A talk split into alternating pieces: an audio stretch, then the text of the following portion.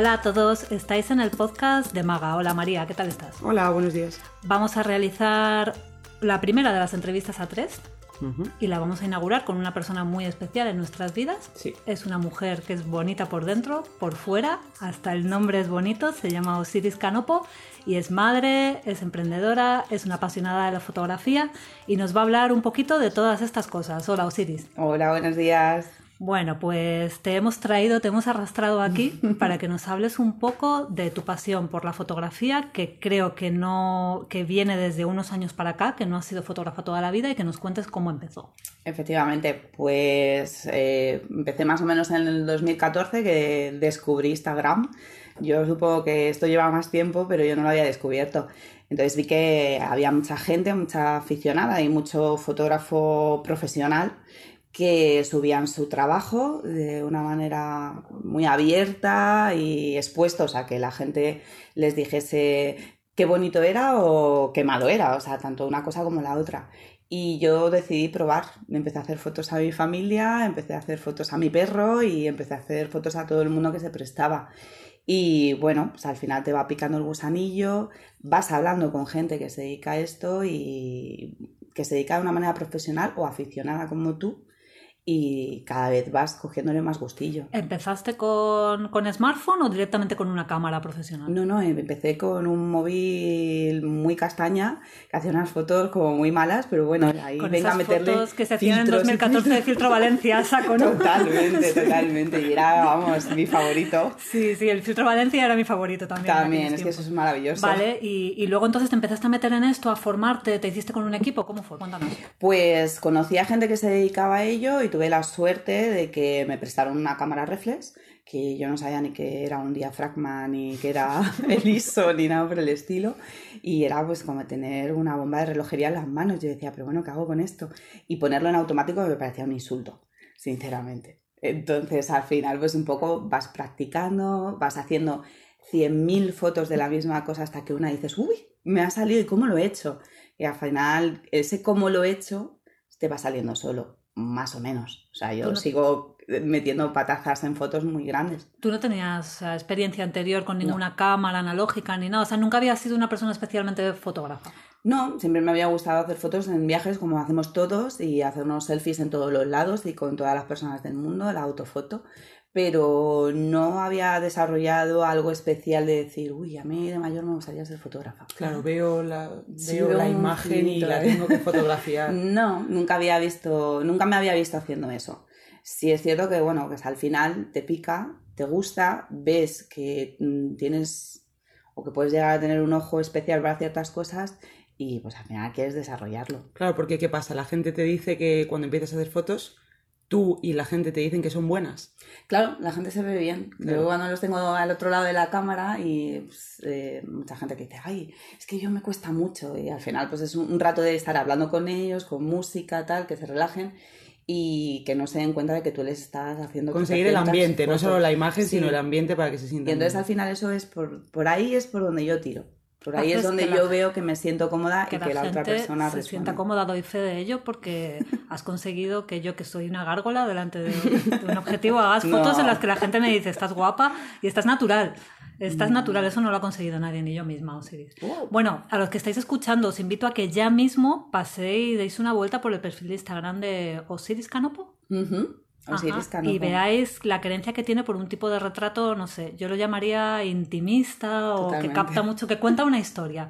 A mí me encanta. Son muy buenas las fotos, de verdad.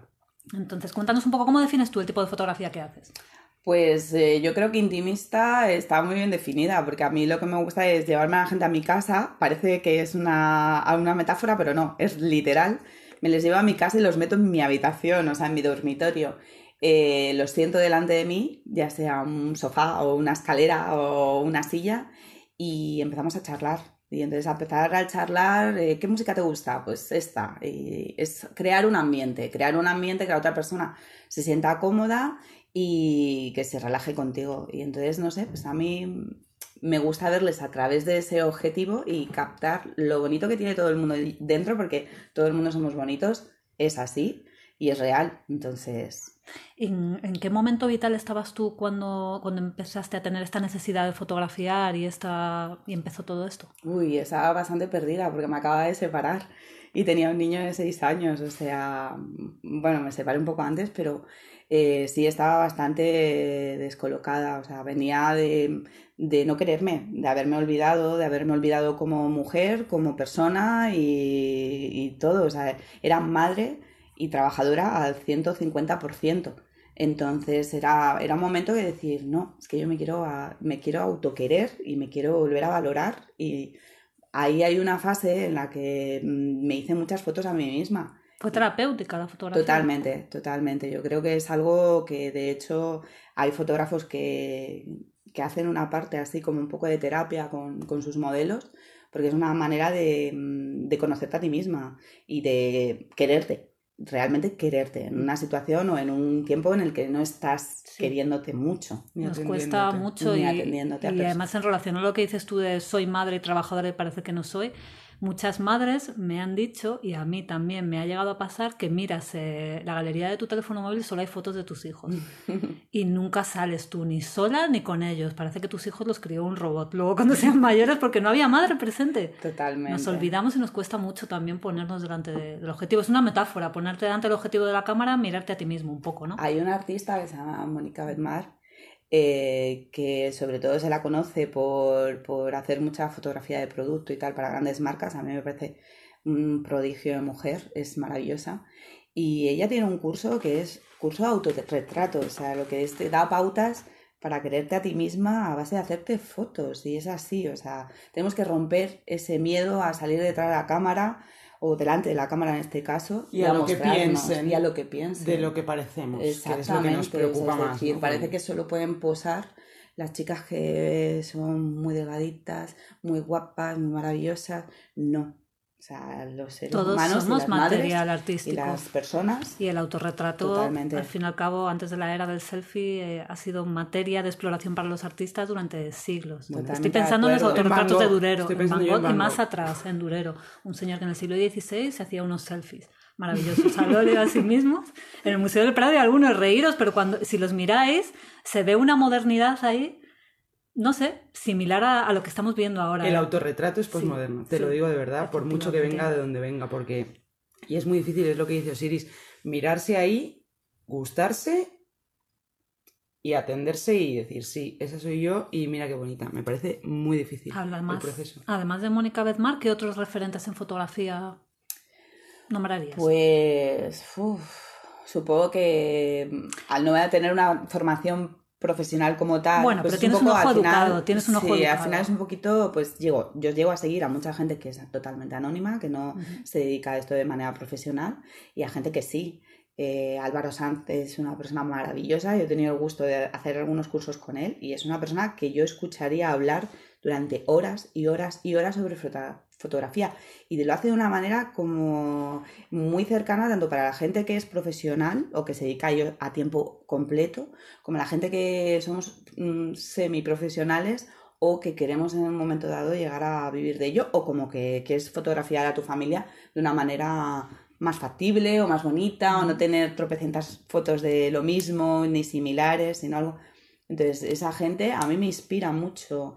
Eh, Isabel Muñoz, a pesar de toda la controversia que tiene su obra, igual, o sea, me llama mucho el retrato. Entonces, al final, A mí, algunas de tus fotografías, de las que más me gustan, tienen un punto canalla que me recuerda un poquito al maestro Alberto García Litz. Me recuerda un poquito, o sea, él fotografiaba un poco la marginalidad, también eh, artistas, a esa frontera que hay entre lo artístico, lo bohemio, ya lo abiertamente marginal. Y algunos de tus retratos tienen ese puntito que a mí me recuerda y me gusta un montón. Recientemente he descubierto a un señor que se llama Tom Hunter, que, se, que parte de su obra se ha dedicado a hacer fotografía a los itinerantes o a la gente ocupa y demás de una zona de un barrio de Londres. Y él representa esa cotidianidad, pero muy similar a cuadros mm, clásicos. O sea, tiene ahí como un símil muy cercano y la luz, la calidad de las fotos es, es genial. Entonces, a raíz de ver muchas fotos, al final el ojo se te educa, Exacto. ves detalles que otra gente no ve, Pero bueno, mm, al final tu inspiración tiene que salir de ti misma y de lo que te gusta. O sea, yo tengo un marido que es muy osado y que siempre me dice, tienes que hacer este tipo de fotos, ay, ponles unas máscaras de gas y locuras máximas. A mí no me sale. Yo seguro que él lo haría maravillosamente bien, pero a mí ese tipo de... Entonces formáis un equipo bueno también, ¿no? Eres un poco parte creativa, te da ideas. Es o- muy creativo conmigo, me ayuda muchísimo, yo es mi muso y... Pero tú dices así. que no te sale, pero luego tienes unas ideas súper creativas a la hora de hacer Súper. fotografías. Mm. Sí, lo que pasa es que ese punto de locura yo creo que hay muchas veces, es lo que habláis vosotras en los programas anteriores, ese síndrome del impostor que nos Claro, sale es que a no te atreves, pero las ideas Y al final son- llega un momento que dices, uff, no sé yo si voy a conseguir plasmar lo que tengo en la cabeza con una cámara, con el equipo que tengo, yo tengo un equipo bastante normal.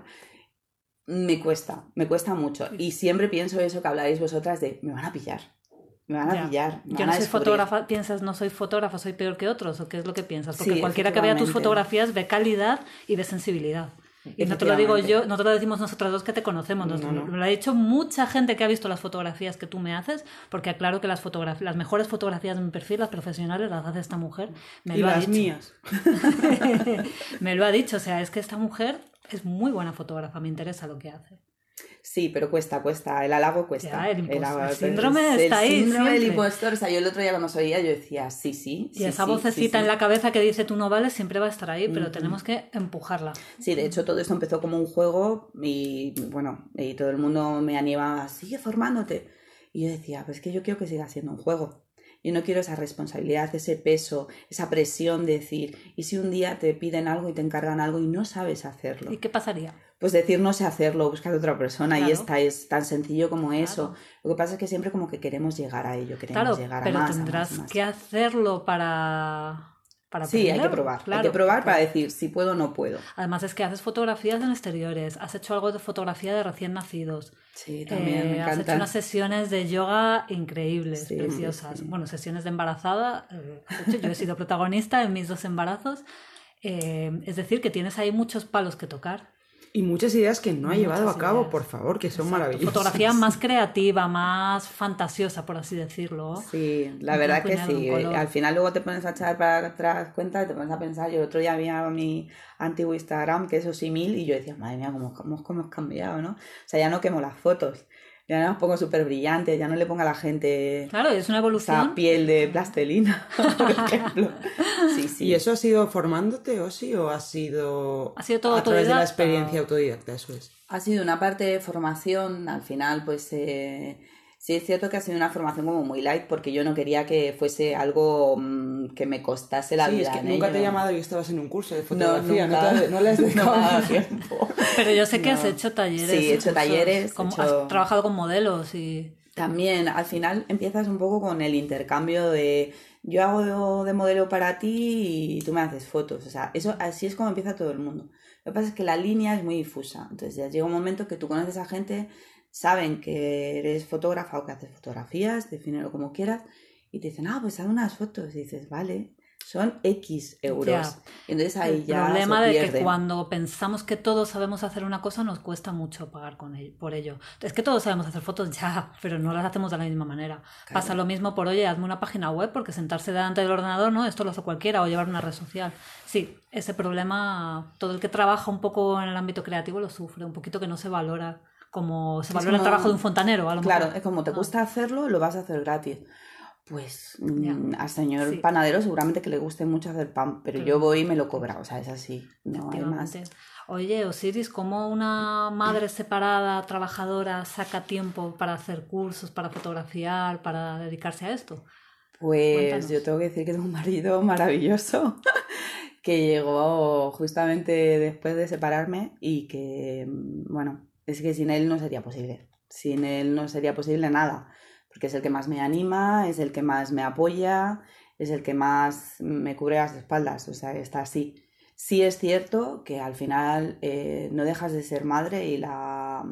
Y aunque yo digo que nuestro hijo, realmente es mi hijo y yo cubro todo lo que tenga que cubrir siempre eh, y más. O sea, intento cuadrarlo con tiempo en el que él no tenga que estar conmigo, que tenga que estar con, con su otro progenitor y, y cuadrarlo de esa manera. La gente que me conoce y que la gente que quiere hacer fotografía conmigo eh, están muy abiertas a, a que podamos cu- cuadrar agendas porque esto es así. Sí. Porque la mayoría o son madres o tienen familia o tienen Sí, obligaciones. y al, pero al final, si quieres sacar tiempo para algo que te gusta, quiero decir, el tiempo se saca. Y cuando decimos no tengo tiempo para hacer esto, al final acabamos son excusas que nos ponemos un poco. Totalmente, totalmente, porque siempre puedes llegar a cuadrar, eh, pues el pedir un permiso en el trabajo si tienes un, un jefe abierto, eh, pedir favores a amigos, familiares o demás, o sea, esto es así. Ellos saben cuáles son mis pasiones y que conmigo pueden contar, entonces yo cuento con ellos. Pero la mayor cobertura que tengo es, es eso, es mi pareja. Hacéis un equipo creativo. Hacemos un ahí. equipo muy bueno, o sea, es el mejor eh, ayudante de cámara que he tenido y podré tener. o es sea, tu compañero. Es sí. mi compañero, es mi compañero y es muchísimo más feminista aplicado que yo. O sea, él considera que, que la que tiene que triunfar aquí de los dos soy yo y no pasa nada, está súper contento con eso. ¿Qué tipo de fotografía entonces te gusta más? El retrato, hemos dicho. El ¿no? retrato, me siento muchísimo más cómoda.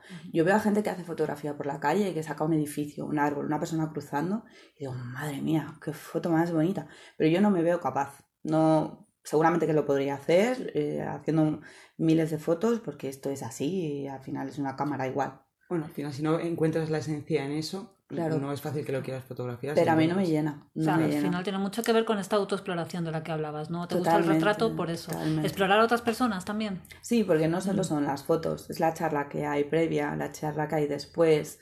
Eh, he conocido a gente haciéndoles fotos muy diversas y la verdad es que al final sacas un poquito de cada uno y te lo quedas, que es lo bueno. Y yo quiero que esa gente, pues al final también se quede un poquito de mí. Me atrevería a decir incluso que, que una sesión así de fotografía planteada de la manera en que tú lo haces, lo que hablas de meter a la gente en tu habitación, de hacerla sentir cómoda, es un poco terapéutico incluso para el fotografiado. Yo creo que sí, es una manera de verse Ver- desde otro lado. Sí, sacan aspectos de ti que tú no pensabas que tenías y te animan y no sé, te sacan también de la zona de confort, ojo, porque a mucha gente le cuesta mucho ponerse delante de un objetivo. Totalmente. A mí me cuesta, ¿eh? Yo soy una de las personas que yo, sí es cierto que yo no me veo mm, reflejada, pues a lo mejor yo pues le digo a mi pareja, venga, dame una foto. Y yo no me veo reflejada hasta que yo no ajusto la cámara, la pongo, la tal, no sé qué, y sé cómo quiero salir. O sea, yo tengo mucho autorretrato que sí, que los ha disparado otra persona, pero con un cuidado mío detrás muy elaborado. Cuando no es así, yo no me veo bien. Nunca me gustó. Y eso es algo a tratar. Sí. O sea, que mucha gente debería Yo es que tratar. ni siquiera pensaba, o sea, tengo algún, algún otro amigo que ha empezado a hacer fotos y, y me ha propuesto a- a hacer de modelo y yo, en particular a uno le dije, "Mm, es que yo no soy digna de hacerme fotos, porque ni soy muy guapa como para eso. hacérmelas, ¿Qué tapas de bolis ni te soy quitaría? una cosa muy fea como para ¿Qué que tapas de bolígrafo te tiraría Lorena? Ya lo Sí, sé, sí, es eso. Sí, tal cual, se lo expresé así. No sé ni siquiera si lo entendió, pero después cuando vino Siris, por suerte sí, porque ya lo dice de otra manera. Que supongo que además es su, su parte diferenciadora, ¿no? Que yo con Osiris sí lo que diga. El día que diga y Sí, cuando diga, sí. Sí, es que... No, no para sé. ayudarla solo, porque dices, este también era mi amigo y no dije, no, es que no soy digna de hacerme fotos, o sea, tampoco... ¿Sabes lo que ocurre con Osiris? Me voy a inventar un término ahora, ¿vale? Hacer una fotografía slow, dijéramos. O sea, en un mundo de Instagram Oh, yo, yo, yo. y de redes sociales, a ver, voy a, voy a desarrollar esto, donde hay millones cada segundo, se están haciendo miles y miles y miles de fotografías y algunas vacías de contenido, plus, plus, plus. Osiris se toma el tiempo necesario para hacer una fotografía que cuenta una historia. Yo siempre digo, le digo a la gente que las organiza por trípticos en su Instagram y que cada una cuenta una historia. Por eso digo fotografía slow, porque hay, hay un vamos a pararnos y hacer esto tranquilo, ¿vale? Vamos a hacerlo tranquilamente y a lo que salga. Sí, a mí me... Yo cuando luego me pongo a... No suelo estar mucho en Instagram, porque sí es cierto que al final eh, tu ojo se educa, pero también tu mente se contamina. Sí. Totalmente. Entonces, Cierto, al sí. final, yo intento. Acabas haciendo un poco lo que hace todo el mundo, quieres decir, porque Sí, es moda o porque... Sí, o. Y aparte de que eh, acabas haciendo un poco lo que hace todo el mundo y ves cosas que tú dices, "Mm, no entiendo.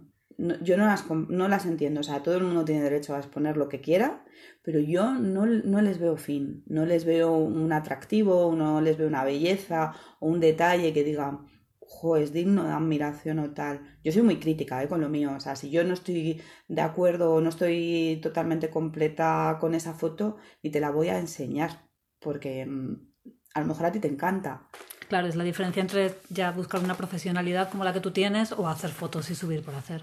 Supongo que sí, supongo que sí. A ver, mi ojo también discrepa mucho con la gente que al final yo les enseño mi foto, pero yo les enseño, te puedo, puedo enseñar una foto a vosotras dos y dices, oh, qué foto más maravillosa.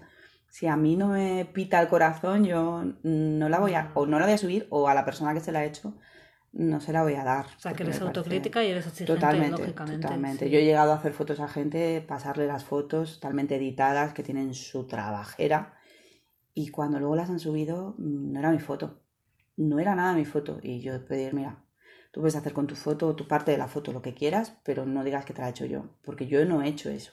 Claro, efectivamente, ahí también entra un poco el controlar tu trabajo como artista, ¿no? Es muy difícil, muy, muy difícil. Y más en el mundo de las redes sociales. Sí, totalmente. Y además, cuando es por acuerdo, es decir, cuando tú haces una, una sesión de fotos y es de tú posas y yo te hago las fotos. O sea, yo saco un beneficio, que es tener modelo, y tú tienes unas fotos bonitas.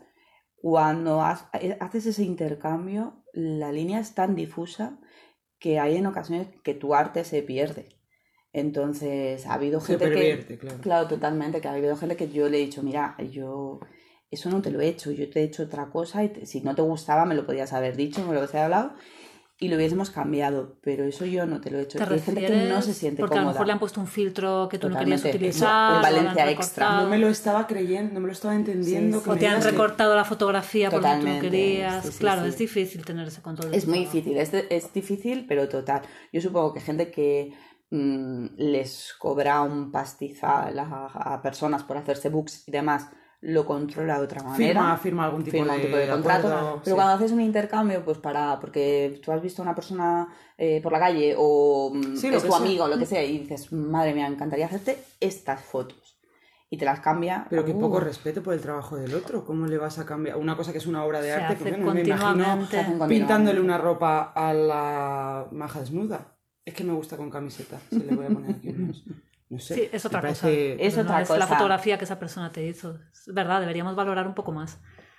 Pero no se valora. Es como persona. te gustan hacer fotos, pues Claro. hazme fotos, pero házmelas gratis y házmelas como yo quiero. y Claro, hazmelas creo que no se valora, pues lo que os digo, por esta época en la que estamos viviendo, en la que todo el mundo tiene un teléfono y hace fotos a, a diestro y siniestro. Sí, porque eso pasa mucho. O sea, hay mucha gente que al final te escribe y te dice, oye, ¿cuánto por una sesión? Y bueno, yo ya dejé de hacer mi trabajo gratis porque es un trabajo al final.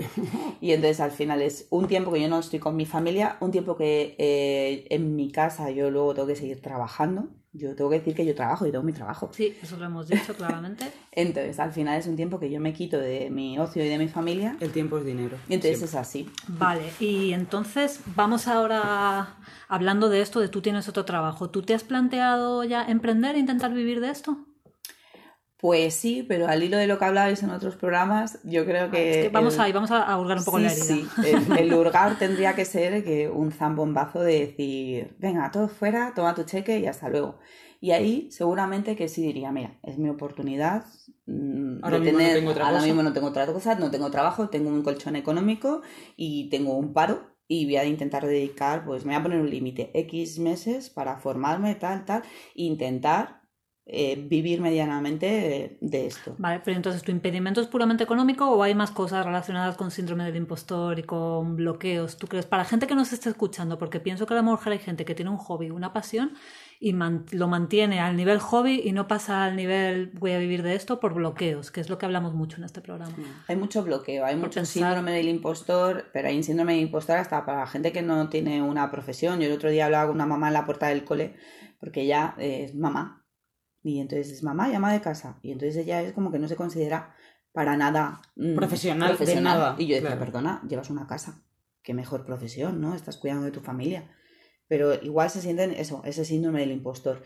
Yo en ocasiones lo he sentido. Cada vez estoy intentando trabajar en no sentirlo. Gracias a vosotras y a mucha gente que me, Bien. que me rodea y que, pues evidentemente, empiezas a aceptar el, oye, me encantan tus fotos. Por supuesto, porque tienen mucho trabajo y Por tienen mucho supuesto, esfuerzo. porque están muy bien. Pero me obligo, me obliga a decir ese por supuesto. Exacto, pero es tal cual, dar las gracias y decir, por supuesto, es verdad. Sí, sí, sí. A mí me, me para mucho el tener una carga económica y una carga familiar, como es un niño pequeño. Bueno, no está pequeño, pero bueno, para mí Sí, pero es, es un niño. Y de ti, a trabajar no lo vas a poner. No, todavía hacer zapatillas no. Pero es así, entonces es mucho carga económica. En mi caso es carga económica y demás. Sí pienso en, en eso que hablabais, de un zambombazo de te quedas sin trabajo, te dan una indemnización y entonces ahí sí te vuelves loca y dices, venga, adelante, como sea. Pero a mí ahora mismo mm, yo no me lo planteo. No, No no, te lo planteas. no. Además es muy duro vivir de la fotografía, para mi opinión, y yo por gente que conozco, eh, son gente que luego no dedica su 100% a fotografía, pues son community managers, son fotógrafos de producto, se mueven mucho en, muy- en muchos campos.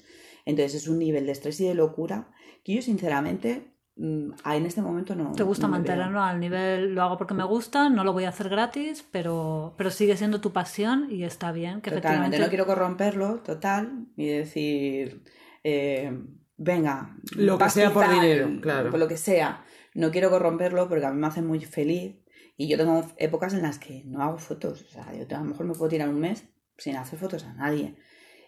Ya está, no pasa nada. Pero otro día llego y cojo a mi hijo de 11 años y le breo. Entonces, pero bueno, mm, o a mi perro o a tu marido o quien sea. Pero me parece perfecto hacerlo cuando te lo pida el cuerpo, no como una obligación.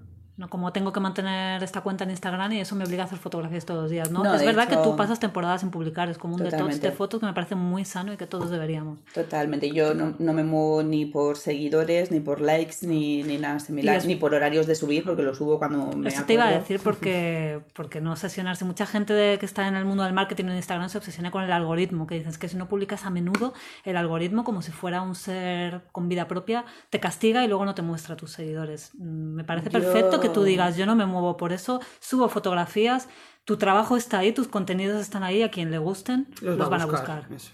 Totalmente, totalmente. O sea, hay mucha gente que te pregunta, pero ¿ya de fotos? Y dices, sí, métete en Instagram, mira mi cuenta, soy Canopo, y si te gusta, pues hablamos. Pero ya está, o sea, yo supongo a lo mejor esa gente luego se guiará, porque la era es así, por likes, seguidores y demás, y verán que yo estoy ahí como en un nivel muy bajito. Bueno, eh, Pero, la bueno. dictadura del like que la llaman va a desaparecer. Mm, Dicen que Instagram este año va a empezar a retirar el Sí, que veamos verdad. los likes. Es Sí, decir, es ya no vamos a ver cuántos likes tiene una foto y se supone, eh, teóricamente, que nos vamos a guiar simplemente por si esa foto nos gusta o no y no dejarnos llevar por el efecto de esta foto tiene 100.000 likes. Qué bien nos va a Bueno, hacer. en la práctica veremos si es así o no, porque nos seguiremos guiando sedienta, por pero- otras cosas. Hmm. Pero bueno, A mí me sorprende que hagan eso y que sigan censurando pezones, pero bueno, eso pues ya está es bien otro tema. también. Free, ne- the nipple. Totalmente. Eh, ¿Tú censuras pezones en tus fotografías? Creo que sí, ¿verdad? No los de censuro. Eh, Los intento que la o sea, foto no no, los- llegue a salir. Hay gente que los borra, que pone encima un- una Sí, o un o difuso, algo. tal. Sí. Yo cuando hago fotografías de desnudos y demás, eh, me evito el tener que directamente ponerle una X a un, a un Yo he visto pezón. unas fotografías muy estupendas tuyas en las que la modelo llevaba unos tirantes estratégicamente Totalmente. colocados. Totalmente. Eh, Es que fue una sesión sí, sí. con Lorena, que es una modelo... muy- Eh, un inciso no es la Lorena terapeuta. No, No, no, no, no, por favor. Es una amiga que es Lorena, que es maravillosa. Le preguntaré si ha enseñado las tetas en alguna foto en la próxima sesión. Sí, no podemos hacer sesión de fotos de tetas, o sea, no hay problema. Pero bueno, ella es maravillosa, ya hemos trabajado varias veces y, y siempre, bueno, tiene un cuerpo estupendo.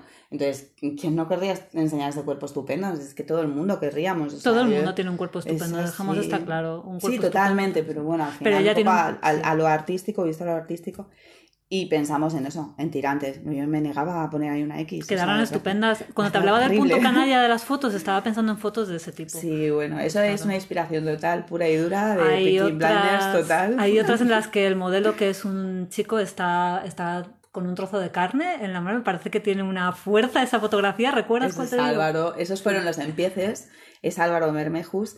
Eh, os recomiendo totalmente seguirlo porque es coach también, es mm, genial. El coach de Gestalt, ¿no? Además. Es coach de, mm, de adicciones. Uf, Mm, uf. Tiene ahí un poco de todo.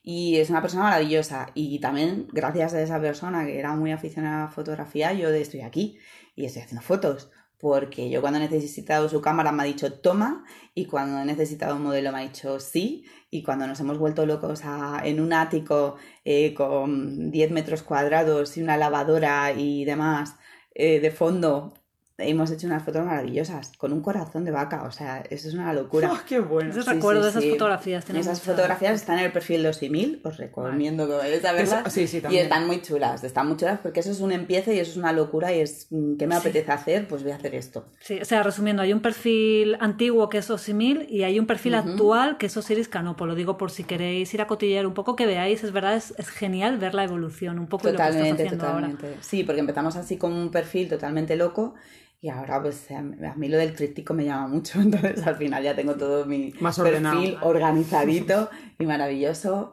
He vetado fotos, he puesto otras nuevas, así. Pues os invito a todos los que estáis escuchando a, a que conozcáis el trabajo de Osiris y si os animáis y estáis pensando en fotografías y tengo amigas y gente que le da una vergüenza tremenda ponerse delante de la cámara, mandarle un mensaje directo porque es súper accesible, es súper maja y os va a contactar enseguida. Eso sí, pagadle, no trabaja gratis. Os invito a café o a Coca-Cola o lo que sea, yo os invito. Sí, pero hace un, un trabajo estupendo. Osiris, muchas gracias. Muchas gracias a vosotros. Gracias, eso sí. Bueno, ¿os ha gustado este episodio? Os invito a que paséis por el perfil de Maga Community Manager y nos contéis qué opináis y si también tenéis algún hobby, alguna pasión que estáis pensando llevar al nivel emprendedor o por el contrario preferís dejarlo en hobby y disfrutáis con ello. Muchas gracias.